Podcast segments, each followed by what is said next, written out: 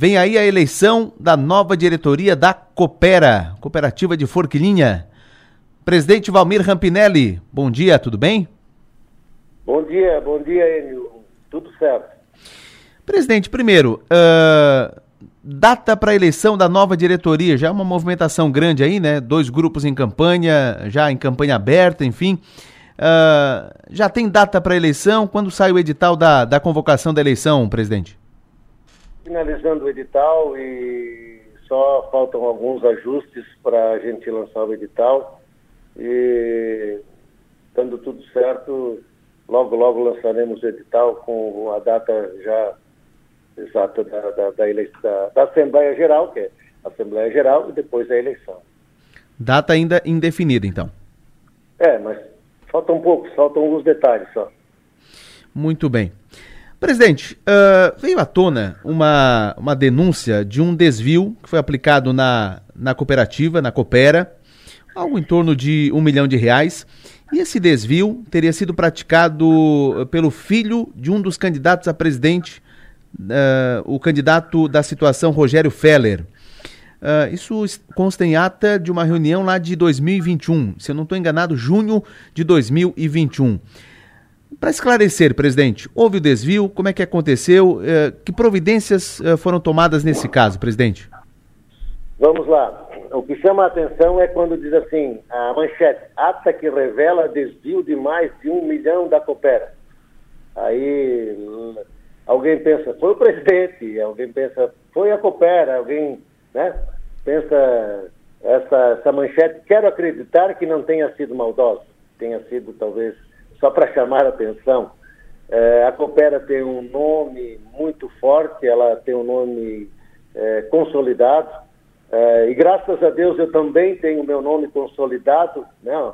então é, quando eu vi essa manchete eu fiquei indignado e fui tirar satisfação até porque da manchete, ver se era maldade, aí que, que também não era tanta maldade assim, mas quero crer que não, né? Então, quando nós ficamos sabendo do fato, o filho do Feller, o filho do Feller, André Felipe Martins Feller, ele era o financeiro da GD, cooperativa, a Coopera GD. Quando nós ficamos sabendo do, do fato, imediatamente chamamos a Miller Eing para fazer o relatório especial de auditoria, levantar todos os números que tinham sido eh, desviados da conta, e lá encontramos 1 milhão 269 com 10 centavos.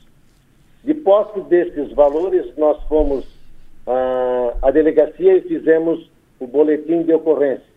Boletim IP 133-21000082. É, com esse boletim de ocorrência, nós comunicamos o Ministério Público, conversamos com o Ministério Público, com, com com o promotor, comunicando o fato. É...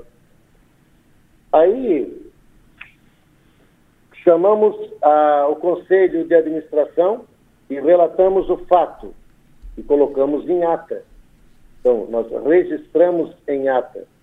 E aí eu dizia para alguém, é, mas a ata não foi registrada. Não, nós anotamos em ata, registramos em ata, colocamos em ata, porque essas atas de reuniões mensais, ordinárias ou extraordinárias, não são registradas na junta. Apenas as atas das Assembleias Gerais Ordinárias que são registradas eh, na junta.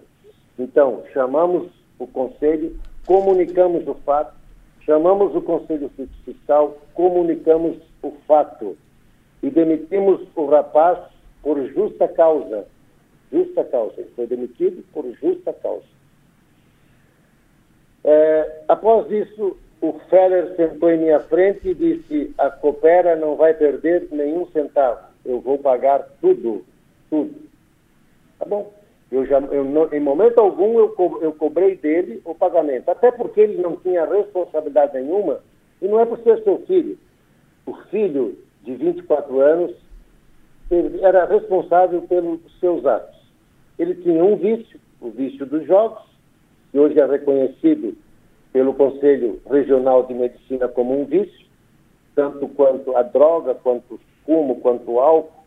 Então, eh, ele tinha esse vício e aí fez esse, esse desvio. E aí o Feller fez uma, uma proposta, um plano de pagamento. E eu apresentei esse plano de pagamento ao Conselho. Fizemos uma ata do plano de pagamento. Apresentei ao Conselho Fiscal, fizemos uma ata do plano de pagamento.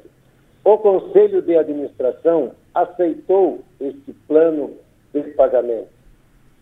Esse plano de pagamento incluía quatro terrenos, né? É, dentre eles, três terrenos em Forquilinha e um terreno com a casa de alvenaria em Itajaí, que eram os imóveis que o Feller adquiriu durante o tempo de vida de trabalho dele. É, mais uma transferência bancária que tinha na conta do rapaz de 30 mil, então foi transferido. É, e, então, e mais o parcelamento que correspondia do, do saldo devedor de R$ 109.100 em 12 vezes, corrigidos com o juro de 1%. Então, totalizando ali, esse pagamento totalizou 116 mil, era 109, o final deu 116 mil, 111 com 58 centavos. E assim ele o fez. Ele transferiu a casa por 760, nós vendemos por por 660 e nós vendemos por 720. Transferiu três lotes em Forquilinha por 150, por 160, e nós não vendemos ainda, tivemos oferta de 180, não vendemos, os lotes ainda estão uh, escriturados, matriculados em nome da Coopera. Então, eu não vejo assim, a Coopera, em momento algum, teve algum prejuízo. Não teve nenhum prejuízo com tudo isso. É, nós temos todos os documentos em mãos, tanto é que foi disponibilizado para quem esteve lá, e aí eles colocam meia verdade e com uma manchete né, muito, não sei qual foi a intenção, continuo não acreditando que houve má intenção, mas vamos em frente. E para mim está resolvido. E aí aí o Ministério Público, inclusive, deu uma sentença para esse rapaz de trabalhos comunitários e ele, assim, parece-me que cumpriu já a sentença. Então, fato todo é esse aí. Muito bem. E, nós estamos sempre à disposição, sempre estive à disposição para qualquer esclarecimento. Todo, todo esclarecimento. Quem esteve, falou comigo sobre esse assunto, teve todos os esclarecimentos. E se tivesse pedido, quem pediu para ter acesso às atas, sempre teve. Então, não é nada escondido, é tudo muito transparente, tudo muito transparente, muito tranquilo.